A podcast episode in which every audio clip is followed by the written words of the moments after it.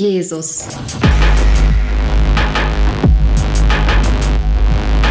An meiner Stelle ließ er sich schlachten. Nur durch ihn lebe ich.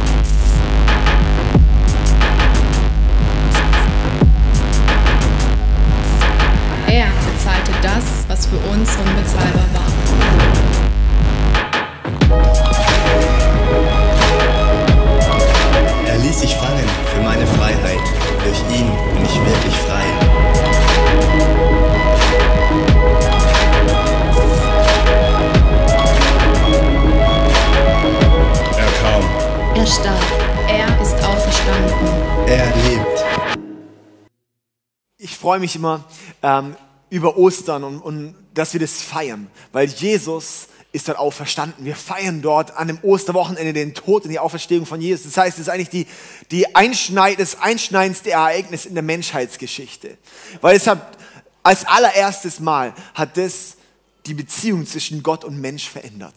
Es hat möglich gemacht, dass wir als Menschen eine Beziehung zu Gott haben können. Dass wir durch Jesus eine Beziehung in eine, in eine Gegenwart Gottes laufen können. Dass wir plötzlich die Möglichkeit haben, dass der Heilige Geist in uns wohnt. Dass wir, ah, das ist einfach, einfach faszinierend, das ist einfach bewegend. Und, und ich möchte dich einladen, auch, dass du dein Herz aufmachst, dafür wirklich auch da diese Osterkraft ähm, in deinem Leben zu erleben. Egal wie viel du schon gehört hast oder ob das dir schon bekannt ist oder nicht. Ich bin der Überzeugung, dass das, wenn das wirklich durchgeht in unser Leben, dann wird es dein Leben verändern. Mein Predigtitel heute ist, es ist vollbracht, aber er ist noch nicht fertig. Es ist vollbracht, aber er ist noch nicht fertig. Hey, und das ist so die Sache. Jesus hing am Kreuz. Hier in Johannes 19, Vers 30 lesen wir, es ist vollbracht. Dann neigte er den Kopf und starb. Das waren die letzten Worte von Jesus vor seinem Tod am Kreuz. Und er, es ist vollbracht. Er hat dort was fertiggestellt. Er hat dort was gemacht. Ey, wenn Jesus sagt, es ist vollbracht, dann ist da was passiert, das bis heute Bestand hat für dich und für mein, für unsere Leben. Aber er ist nicht fertig. Und ich möchte uns heute mit uns anschauen, hey, was ist vollbracht und was heißt es, dass er noch nicht ganz fertig ist? Was, und, und es hat eigentlich so, so, so, ähm, so drei Punkte, möchte ich mit uns reingehen. Und der erste Punkt ist, wer hat's gedacht, es ist vollbracht. es ist vollbracht. Weil genau darum geht's. Es ist vollbracht. Und jetzt ist die Frage, was ist vollbracht, oder? Was ist vollbracht? Was hat Jesus gemacht, wo er sagt, hey, dafür hat sich's gelohnt zu sterben. Da, dafür hat sich's gelohnt zu sterben. Und ähm, soll ich dir was sagen? Gott hat nicht eine Vielzahl von Lösungen für unsere ganzen Probleme, sondern hat eine Lösung für die ganzen Probleme. Und das ist das Kreuz. Die eine Lösung hat Jesus für deine und meine Probleme und das ist das Kreuz. Das ist jetzt aber extrem simpel. Also, ja, eigentlich ist es so simpel, weil es ist, Evangelium ist so einfach. Also, Jesus sagt so, werdet doch wie die Kinder, dass ihr es dann einfach auch versteht. Und darum möchte ich einladen, jetzt auch wirklich in so einen kindlichen Glauben reinzukommen, zu verstehen, ja, es ist so einfach, Jesus nachzugehen. Manchmal machen wir es uns so kompliziert und darum checken wir es nicht, was es bedeutet. Aber es ist einfach so simpel. Einfach so simpel.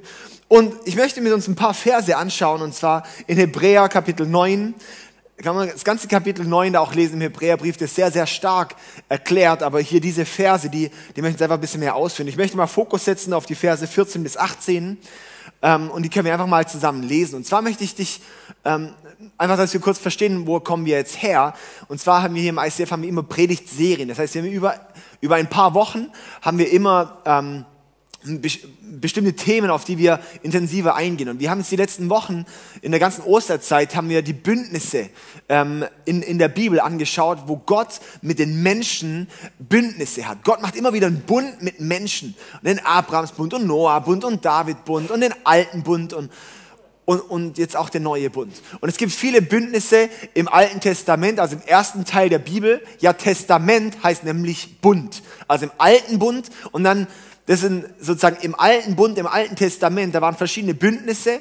Und dann das Neue Testament, das ist ab da, wo Jesus geboren wird, geht das Neue Testament los, der neue Bund sozusagen los. Und, und mit Jesus seinem Tod erfüllt Jesus den alten Bund und startet damit und, und aktiviert damit den neuen Bund. Ja? Das ist das, was wir auch an Ostern feiern. Da wird Jesus, durch Jesus wird den, der, der alte Bund erfüllt und der neue Bund gestartet. Und da befinden wir uns heute drin, in diesem neuen Bund, beziehungsweise ist das Angebot für dich. Das heißt einfach, dass du kurz das als, als Verständnis haben. Jetzt möchte ich hier mal in diese Verse reingehen. Hebräer 9, Abvers 14.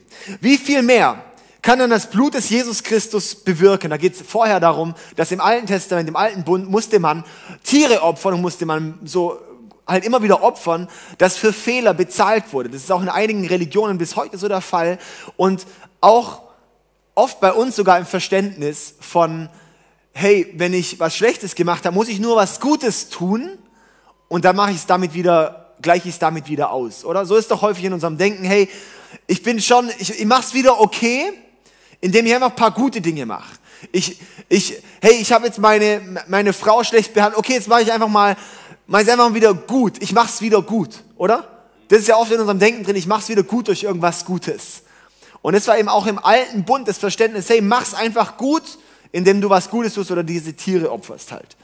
Wie viel mehr kann man, kann dann das Blut des Christus, Jesus, bewirken, denn durch die Kraft von Gottes ewigem Geist brachte Christus sich selbst Gott als vollkommenes Opfer für unsere Sünden dar. Er befreit unser Gewissen, indem er uns freispricht von unseren Taten, für die wir den Tod verdienen. Nun können wir dem lebendigen Gott dienen. Also als erstes hier mal durch Jesus, durch Ostern, durch den Tod von Jesus befreit er dein Gewissen. Wie oft hat dich dein Gewissen schon geplagt? Hast du gedacht, oh, kann ich dies tun, kann ich das? Ich fühle mich so schlecht, fühle mich so schuldig. Ich fühle mich vielleicht nicht gut genug vor Gott zu kommen. Vielleicht bist du Christ, aber denkst du, oh, ey, soll ich dir was sagen? Jesus hat dich befreit. Das heißt auch, hey, wen der Sohn frei macht, der ist wirklich frei. Und es gibt keine Verdammnis mehr für die, die in Jesus sind. Das sind lauter solche Wahrheiten, die sehen wir. Jesus macht dich frei. Er befreit dein Gewissen. Er befreit dein Ge Hey, wenn du Gewissensbisse hast, wenn du Themen hast, wo du merkst, boah, das, ich kann mir nie vergeben, soll ich dir sagen, für diese Lüge ist Jesus gestorben. Du kannst dir jetzt auch vergeben, weil Jesus dir vergeben hat. Ich kenne Menschen, die sagen, hey, ich habe ich hab abgetrieben, ich kann mir nie vergeben. Soll ich dir was sagen? Hey, wenn du in der Realität von Jesus lebst, dann sagt er, ich vergib dir. Ich vergib dir, vergib dir auch. Wenn du die Vergebung von Jesus annehmen kannst, dann kannst du dir selber vergeben und kannst auch anderen vergeben. Das ist die Power, die da drin liegt. Also, unser Gewissen, er befreit unser Gewissen, indem er uns freispricht von unseren Taten, für die wir den Tod verdienen. Soll ich was sagen? Für deine fehlerhaften Taten verdienen wir den Tod.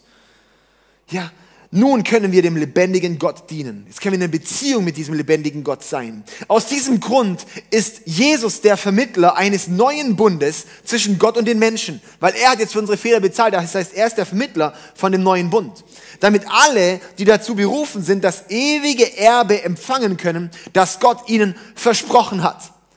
Also jetzt bekommen wir ein ewiges Erbe. Was heißt es genau? Es heißt, dass mit deinem Leben hier nicht alles vorbei ist. Auch die ganze, der ganze Corona-Wahnsinn, wie Menschen Angst haben, sage ich, du hast nur Angst, weil du nicht weißt, dass du danach noch Hoffnung hast. Kleines Side-Nugget, wenn du heute schon einen Grabstein kaufen würdest, würdest du Geld sparen.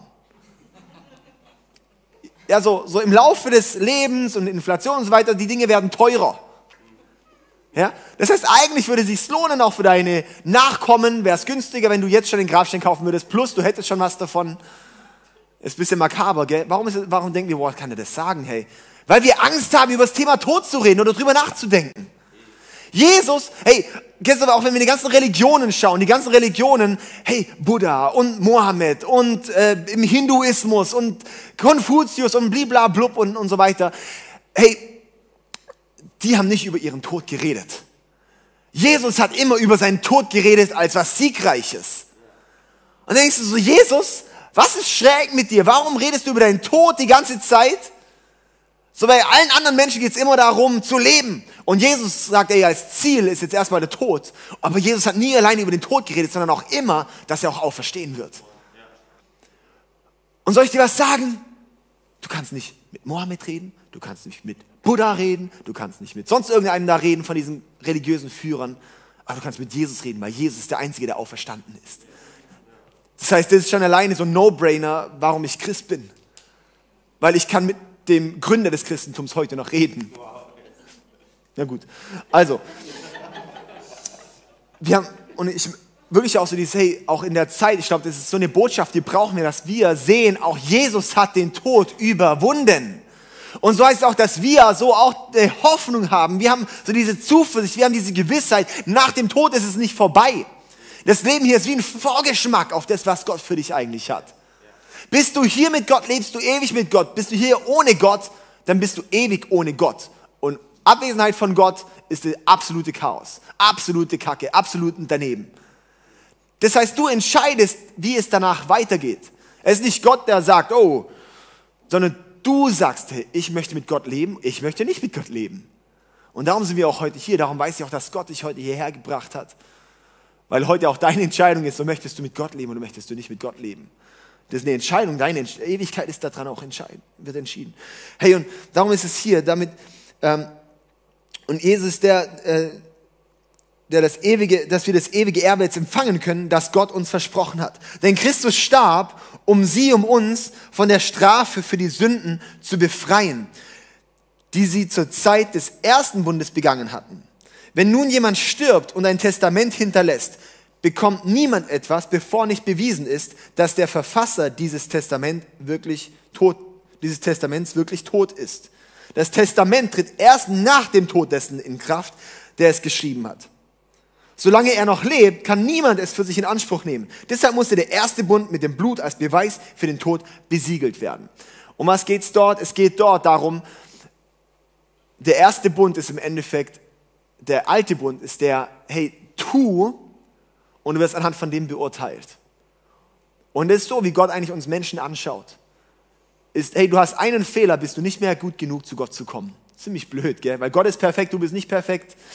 Gut, das unter dem, unter dem, sag ich mal, wir sind alle fehlerhaft, wir verfehlen es alle, zu Gott zu kommen. Das ist ein Problem. Das ist ein Riesenproblem. Und dieses Problem löst Gott selbst, indem er sagt, schau, du musst nicht opfern, du musst nicht schauen, wie kann ich das wieder gut machen, nicht gut machen, sondern er sagt, hey, ich selbst komme, ich bezahle für deine Fehler. Und das Erbe davon ist, du kannst dann wirklich mit Gott leben. Und so heißt es eben hier, ein Testament, oder also wenn ich jetzt ein Testament schreibe und, und Joas dann zum Beispiel sagt, mein Sohn sagt, oh, ich möchte das aber jetzt schon haben, ich möchte alle den Anspruch schon haben. Ähm, darum sieht man immer wieder in Filmen, oder dass dann die Erben eigentlich ihre Eltern umbringen wollen, dass sie dann jetzt schon das Erbe kriegen oder was auch immer, solche Dinge. Weil das Testament wird erst aktiviert, wenn der, der es geschrieben hat, tot ist, oder? Ja? Und so ist es eben auch, das muss mit dem, quasi wie mit dem Blut besiegelt sein.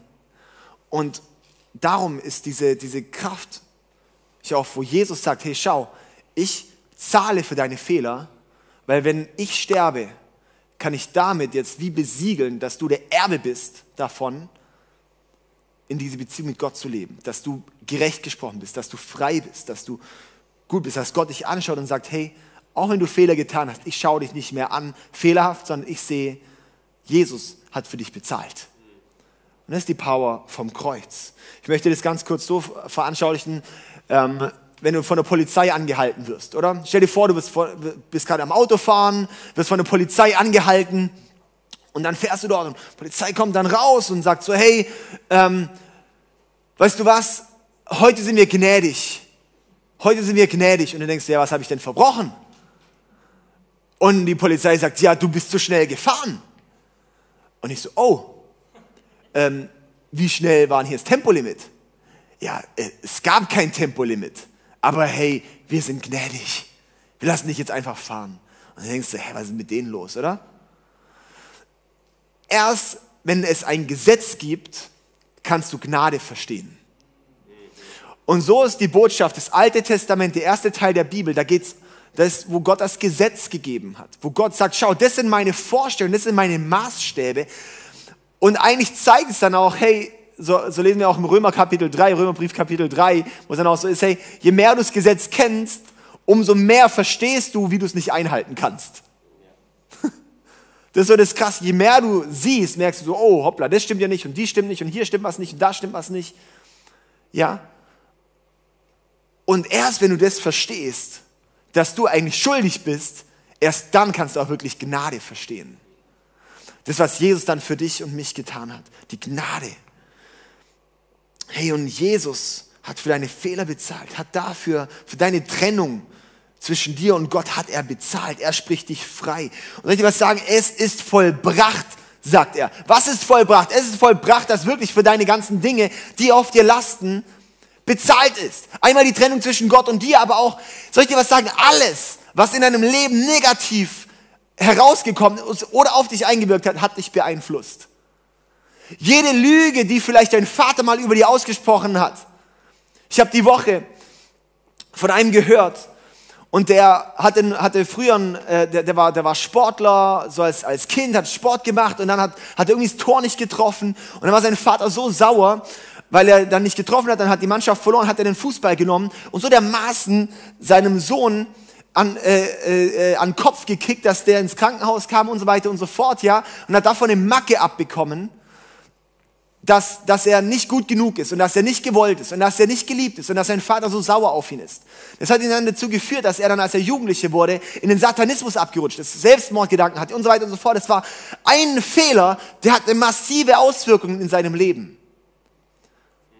Ja, und in unserem Leben, wenn wir dort reinschauen, es gibt massive Auswirkungen von Dingen, die du erlebt hast. Hey, hast du vielleicht mal eine schmerzhafte Beziehung erlebt? Das hat Wunden hinterlassen, hat bei dir Verhaltensweisen, hat bei dir Schutzmechanismen, dass du gesagt, ich öffne mich nicht mehr so. Du hast vielleicht Vertrauensmissbrauch erlebt irgendwo. Du hast, du wurdest einfach verletzt, was auch immer. Du hast andere Leute verletzt. Das alles ist eine Summe, wo du heute stehst. Und was ist das Krasse, das, die Power vom Kreuz ist, Jesus hat dafür bezahlt und hat dich befreit. Das bedeutet, wenn du dir jetzt mal vorstellen würdest, stell dir mal kurz vor, alles Negative, alle Sünde, die in dein Leben eingewirkt hat und die Folgen davon werden plötzlich ausgelöscht. Wie würde dein Leben aussehen?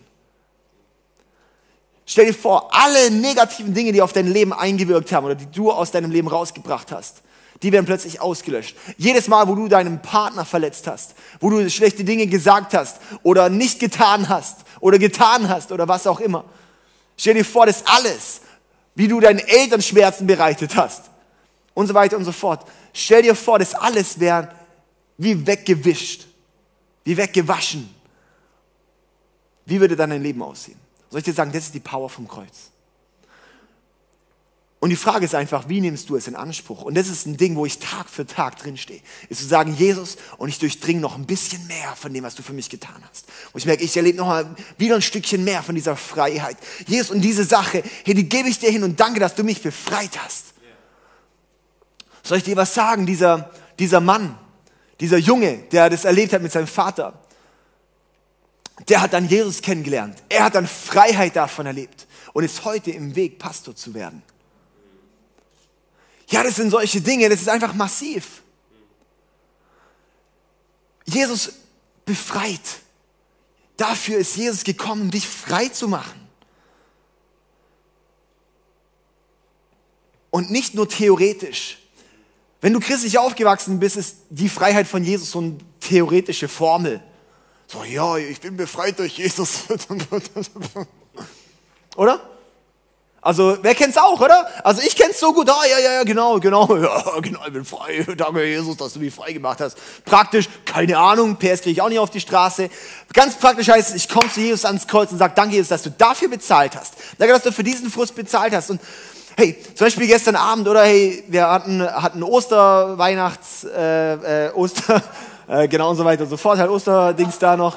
Und dann haben wir, ähm, Und dann kamen wir abends heim und ich habe gedacht, ich kurz mal eine Predigt ready, ich bin so fired up so, ja, und Osterpredigt ist immer was Besonderes und dann, und dann pennen unsere Kinder einfach nicht. Ey, und es war so anstrengend.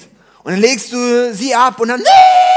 Und so weißt du, schlecht die so gut, unsere Tochter, die ja, die kann ich einfach ablegen und die pennt ge gestern, ja, natürlich, ja, bis um halb zehn macht ihr dann noch großen Trara, gell? Und ich habe so gemerkt, jedes Mal, jede Minute ging es so ein bisschen mehr Groll, ein bisschen mehr und ein bisschen mehr so. Wer kennt's auch so als Eltern und du denkst so, ey, oder? Also ich kenn's, ja. Also ich weiß nicht, auch wenn du denkst, oh, okay, also ich würde gerne lernen von allen anderen superheiligen Eltern, aber hey, das ist einfach ja so. Und dann habe ich gemerkt, hey, jetzt gerade Osterpredigt vorbereiten, hey, das ist die Power von Ostern, jetzt nehme ich das auch in Anspruch für mich. Dieser Frust darf keinen Raum haben, weil der ist nicht göttlich. Und dann bin ich, habe ich mir einen Moment Zeit genommen und gesagt, okay, Jesus, und jetzt nehme ich das von dir in Anspruch. Jetzt komme ich vor dich, Jesus, und danke dir, dass du dafür bezahlt hast. Danke, dass du mich befreit hast, dass ich jetzt nicht gefrustet sein muss. Das ist dann ganz praktisch. Und dann merke ich, okay, und jetzt nehme ich, das wie im Unsichtbaren nehme ich das jetzt an. Danke, dass du auch dafür bezahlt hast, für meinen Frust, auch wenn ich denke, ich bin im Recht und, bin, und es ist gerechtfertigt, dass ich da jetzt so sauer bin oder dass es mich nervt. Aber ich nehme es in Anspruch. Danke, Jesus, dass du mich jetzt frei machst, dass ich Geduld bekomme jetzt bei dir. Und plötzlich habe ich gemerkt, hey, es ist einfach komplett was verändert. Und dass ich auch weiß, hey, und, und Gott kümmert sich dann auch drum. Und es das heißt nicht, dass das Kind dann schneller schläft. Aber es das heißt, dass meine Einstellung anders ist und dass Gott mir alles andere, was ich brauche, aber auch gibt. Ja? Und das ist so ganz praktisch, sind so diese Dinge, dort es zu erleben, oder? dann möchte ich dich ermutigen, wirklich so, so, so ist vollbracht. Jesus hat es vollbracht und das Ding ist, wir checken oft nur so einen ganz kleinen Bruchteil von was vollbracht heißt. Und das ist unser Leben, ist als Christ ist immer mehr so zu erkennen, wow, es stimmt, es ist vollbracht. Darum jedes Jahr an Ostern stehe ich da und denke so, wow, es ist vollbracht. Und jedes Jahr an Ostern checke ich wieder neu und jeder Tag ist ja eigentlich Ostern, ja. Checke ich so, wow, es ist noch mehr vollbracht. Und es ist so viel, es ist alles vollbracht. Wie viel bin ich bereit, das vollbracht auch anzunehmen? Jetzt ist das Leben in dieser Gottesgegenwart möglich. Wie cool ist das? Und es ist vollbracht, aber er ist noch nicht fertig. Und jetzt hier zum zweiten Punkt. Er ist noch nicht fertig. Er ist noch nicht fertig. Weil genau das ist auch Herr Jesus. Es ist vollbracht, aber er ist nicht tot geblieben, sondern er ist auferstanden. Jesus hat am Kreuz gesagt, es ist vollbracht, weil dort war es eben, dafür wurde für deine Fehler bezahlt. Aber es ist vollbracht, sagt er, bevor er auferstanden ist. Aber die Auferstehung ist erst dann am Ende die Erfüllung. Das heißt, er ist noch nicht fertig. Auch wenn Jesus für deine Fehler bezahlt hat, ist es nicht fertig. Auch wenn du denkst, boah, ich habe mein Leben Jesus gegeben, ist er nicht fertig sondern dann geht es erst richtig los. Sag ich mal, das Kreuz ist der Eingang in unser christliches Leben, nicht das Ziel. Es ist der Eingang, es ist der Start für das, was Gott für dich hat. Und ich möchte uns das so mal veranschaulichen hier mit, mit einer Raupe. Ja, die letzten zwei Wochen hatte ich Urlaub und, und ich war so viel im Garten arbeiten, ja, im Garten. Und das ist voll cool, weil unser kleiner Joas, der sagt jetzt auch immer Garten, weil ich auch immer Garten sage, weil ich finde, es hört sich so spießig an. Und dann, ähm, genau, dass ich meine Buchsbäumchen dort schneiden kann. Ja, und dann, ähm, und dann, äh, da gibt es auch alle möglichen Tiere und dann bin ich, äh, und dann gibt es auch Raupen. Ja? Und Raupen sind so eklige Tiere. Ich weiß nicht, wie es dir geht, aber wenn ich Raupen sehe, ich denke einfach, wow, das ist echt eklig. Die sind so fett und voll gefressen und haben nichts im Sinn, außer nur zu fressen. Die sind einfach, die existieren, um zu fressen. Sie sind einfach nur da und essen und hier Blatt und da und, und die werden einfach nur fett. Und die verkörpern so krass unseren alten Menschen. Die verkörpern so krass das Leben vorm Kreuz. Die verkörpern so krass, wie wir Menschen eigentlich sind, so selbstzentriert. Die verkörpern so krass diese Sünde, diese Zielverfehlung. Es ist einfach nur ich, ich, ich. Hey, und, und dann ist aber so krass, weil die Raupe, die geht ja dann oder formt ja dann so ein Kokon um sich. Und in dem Kokon, da drin, da drin verflüssigt sie sich. Sie stirbt dort drin quasi. Ihre komplette, ihr komplettes Zustand löst sich auf. Und dann, was kommt danach raus? Ein Schmetterling! Danach kommt ein schöner Schmetterling raus. Hey, und dieser Schmetterling! Ey, und ich sag's echt so, ich möchte keine Raupe sein, ich möchte ein Schmetterling sein.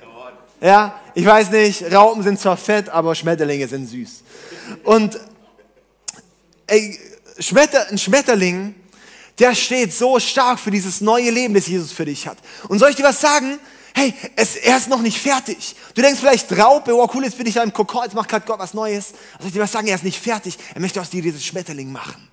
Also, ey, ein Schmetterling, Hey, das ist so, das ist so krass, weil das ist so ein starkes Bild. Der Raupe zum Schmetterling ist so ein starkes Bild von dem, was Jesus macht für uns. Hey, das Alte wird vergangen und was Neues wird geboren. Das Krasse ist es nicht, dass die Raupe einfach nur irgendwie sich ähm, dann da noch Flügel rauswachsen, sondern sie bekommt einen komplett neuen Zustand. Sie stirbt eigentlich und was Neues steht auf. Und es ist, warum Jesus äh, sagt, hey, wir müssen von Neuem geboren werden. Was Altes muss sterben, was Neues wird geboren. Das ist, warum Jesus am Kreuz sterben muss und dann steht Jesus wieder auf als neuer Mensch. Ja? Und so wie Jesus von den Toten auferstanden ist, so heißt es auch so, können wir jetzt auch dieses neue Leben führen. Und in 2. Korinther 5, Vers 17 bis 18 heißt es, das bedeutet aber, wer mit Christus lebt, wird ein neuer Mensch. Wer mit Christus lebt, wird ein Schmetterling. Er ist nicht mehr die Raupe, denn sein altes Leben ist vorbei. Ein neues Leben hat begonnen. Dieses neue Leben kommt allein von Gott. Es kommt allein von Gott. Das kannst du nicht aus dir selber rausmachen. Du kannst nicht sagen, jetzt produziere ich mir halt mein eigenes neues Leben. Jetzt bin ich eine fette Raupe. Und ich, oh cool, ich klebe jetzt ein paar Flügel an mich ran. Und dann nehme ich ein paar Flügel und schaue, ob ich fliegen kann. Jetzt gehe ich mal auf den Baum hoch und springe da runter. Das funktioniert nicht. Eine Raupe muss in den Kokon gehen. Die muss sterben, dass, was, dass der Schmetterling wird. Dieses neue Leben kommt allein von Gott. Das kannst du nicht selber produzieren, das kannst du dir nicht selber verdienen. Im alten Bund, so dieses, ich kann es nicht machen, jetzt werde ich halt gut. Alle Religionen, die es weltweit gibt, sind nur so dieses, hey, mach du, mach du, mach du, mach du. Und Jesus sagt plötzlich, du kannst nicht alle, sondern ich mach's für dich. Und ich verändere dich. Ich sterbe für dich. Ich erneuere dich. Und dann kommt mein Heiliger Geist in dich und dann wirst du befähigt. Die Raupe kann sich nicht selber flicken. Auch wir als Christen denken so häufig, boah, ich flick mich jetzt einfach selber. Nee, hey, lass uns Schmetterlinge werden. Aber was braucht es dazu, um sich hinzugeben, zu sagen, ich bin bereit, auch alles abzugeben, alles hinzugeben, alles hinzulegen. Die Raupe kann nicht sagen, oh, einen halben Teil möchte ich behalten, den anderen halben Teil gehe ich rein in den Kokon. So gehen die aber häufig als Christen rum. Du kommst nicht zu Jesus, wenn du noch einen Teil zurückhältst. Und das ist die, das Evangelium, die Botschaft von Jesus ist so einfach, aber auch, auch sehr klar. Es ist so einfach, weil Jesus sagt, hey, gib einfach alles hin und ich mache dich komplett neu. Aber dazu ist halt auch, oder Teil davon ist halt auch, wenn du halt nicht alles hingibst, kann er dich nicht neu machen. Und du fragst dich, warum bin ich nicht neu, weil du nicht alles hingegeben hast. Bist du bereit, alles Jesus hinzugeben? Bist du bereit, dass er alles erneuert, dass er alles verändert? Bist du bereit, alles ihm hinzugeben? Gott, hier ist alles. Auch mein Geldbeutel, auch meine Unterhose, auch meine Gedanken, auch meine Freizeitbeschäftigung, alles, alle meine Götzen, die Dinge, die ich habe. Hey, und aktuell in dem ganzen Corona-Jahr merken wir einfach so viele Dinge, oder? So viel bricht weg. So viele Dinge brechen weg. Und es ist eigentlich was Gutes, weil wir merken, wir können nichts. Am Ende haben wir es alles nicht selber in der Hand. Wir versuchen es selber unter Kontrolle zu haben, aber wir können es nicht unter Kontrolle haben. Du weißt nicht, wie sich die Wirtschaft verändert. Du weißt nicht, wie sich, keine Ahnung, da alles da entwickelt und so weiter und so fort.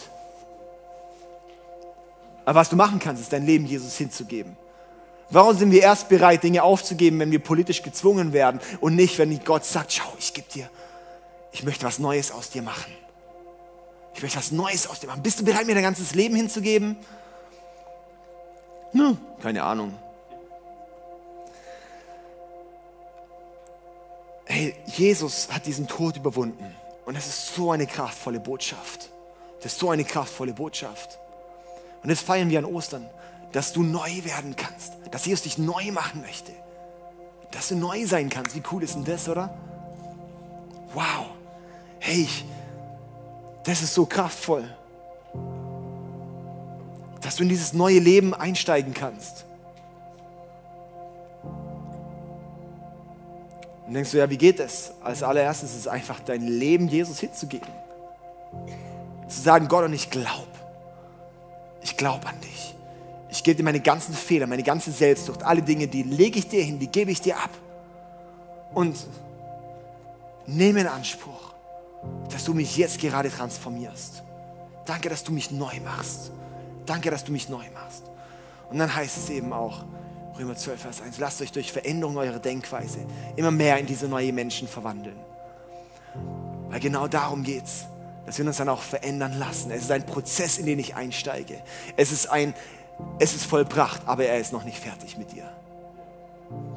Es ist jeden Tag ein Hingeben und sagen, Jesus, danke, dass ich ein Stückchen mehr von dir schmecken darf. Danke, dass ich ein Stückchen mehr mich transformieren darf, dass ich Sonntag für Sonntag auch ein Stückchen mehr abgeben kann und mehr mich verändern lassen darf in, in das, was du gedacht hast. Er ist nicht fertig. Hey, der, der neue Bund, der neue Bund, sehen wir im, im, im Hesekiel, wird, es, wird er angekündigt, was der neue Bund bedeutet. Der neue Bund ähm, ist am Ende, ähm, hat es eigentlich vier Dinge, das es beinhaltet. Allererstes, du bekommst ein neues Herz, du bekommst einen neuen Geist. Der Heilige Geist wohnt in dir und es kommt eine wahre Heiligkeit aus deinem Leben heraus. Das sind die Zeichen vom neuen Bund.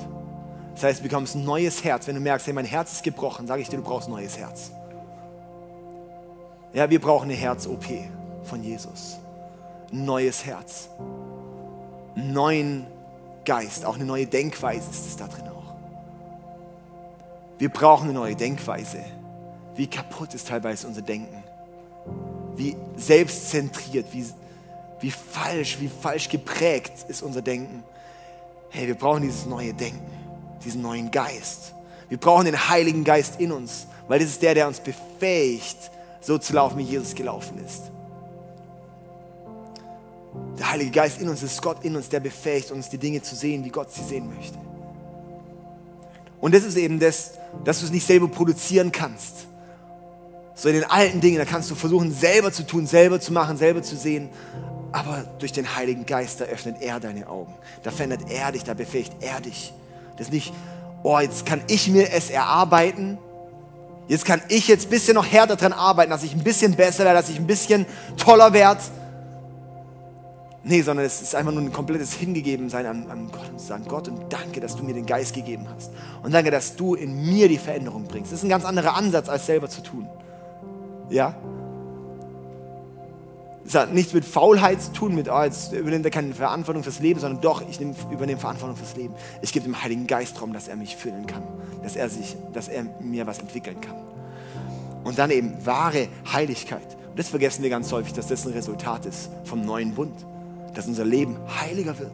Was heißt heilig? Heilig heißt makelloser, heißt reiner, heißt sauberer, heißt schöner, heißt perfekter. Das ist ein Resultat von dem Heiligen Geist, der in uns wohnt. Und das ist mein dritter Punkt. Der neue Bund wird erst am Ende vollendet sein. Der neue Bund wird erst am Ende vollendet sein. Und zwar ist der neue Bund nicht mit dem Kreuz beendet, sondern mit dem Kreuz begonnen. Und unser ganzes Leben ist darin, immer mehr in die Fülle von diesem Bund, von diesem neuen Bund, von dieser von dieser Fülle reinzugehen und es zu erkennen, es zu erfassen und diese Wahrheiten anzunehmen. Und dann sehen wir in der Bibel, dass es eigentlich an zwei Orten dann erst erfüllt wird. Als allererstes wird Jesus einmal wiederkommen. Er kommt wieder. Jesus kommt wieder. Das geht apropos in unserer nächsten Predigtserie. Ab nächsten Sonntag haben wir die Serie Comeback. Und da geht es über die Wiederkunft von Jesus. Ja? Und das ist einmal das tausendjährige Reich, da wird äh, Lukas Knies auch mal so eine unter der Woche so eine Spezialeinheit mal drüber machen, ähm, über das tausendjährige Reich. Und dort wird es erfüllt werden, der neue Bund. Da werden wir es erfüllt sehen. Und dann am Ende im Himmel. Ja, das sind die zwei Orte, wo der neue Bund erst komplett erfüllt sein wird. Und wir sind aktuell drin, immer mehr davon zu, quasi zu, immer mehr davon in Erfüllung gehen zu sehen, in unserem Leben, in deinem Leben. Das ist der, der, Weg als Christ, immer mehr von der Fülle zu sehen. Neues Herz, neuer Geist, der innewohnende Heilige Geist und Heiligkeit. Das ist der Prozess, in dem wir sind als Christen. Ja? Und der neue Bund wird daher erst am Ende vollendet sein. Und darum, er ist noch nicht fertig mit dir und er ist auch noch nicht fertig mit der Welt. Er möchte mit uns einen Weg gehen. Und das ist so stark, das zu wissen. Okay, ich möchte jetzt dir die Möglichkeit geben, dass du dein Leben Jesus ganz hingibst. Und zwar ähm, einfach auch,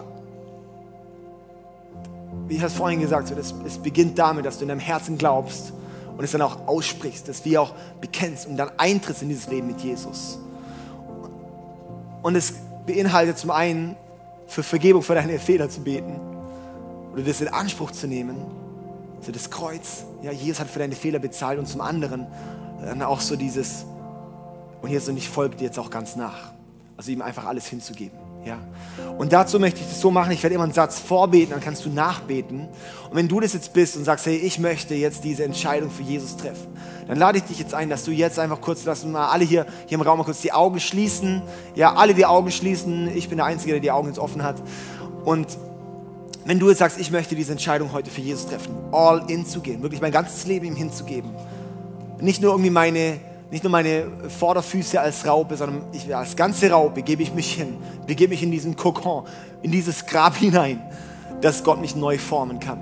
Dass mein alter Mensch vorbei ist und ein neues Leben wird. Und wenn du jetzt sagst, ich möchte heute diese Entscheidung treffen, dann kannst du jetzt kurz deine Hand heben, einfach als ein sichtbares Zeichen. Ähm, und dann weiß ich einfach auch, mit wem ich hier zusammen bete. Du kannst einfach da deine Hand heben und dann sagst ja, ist so gut, hey. So stark, ich sehe euch so gut. Yes. Ey, dann, dann lasst uns jetzt zusammen beten. Danke, ihr könnt eure Hände wieder runternehmen.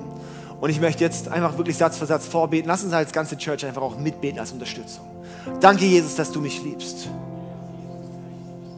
Danke, dass du gekommen bist, um für meine Fehler zu bezahlen.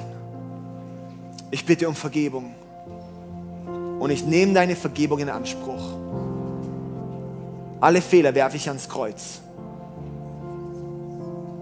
Danke, dass du vergeben hast. Ich gebe dir mein ganzes Leben. Ich möchte dir ganz nachfolgen. Danke, dass du mich jetzt zu einem neuen Menschen machst.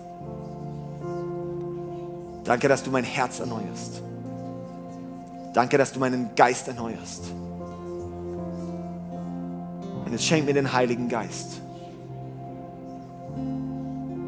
Und zeig mir den nächsten Schritt. Danke, dass du mich liebst. Ich liebe dich auch. Amen.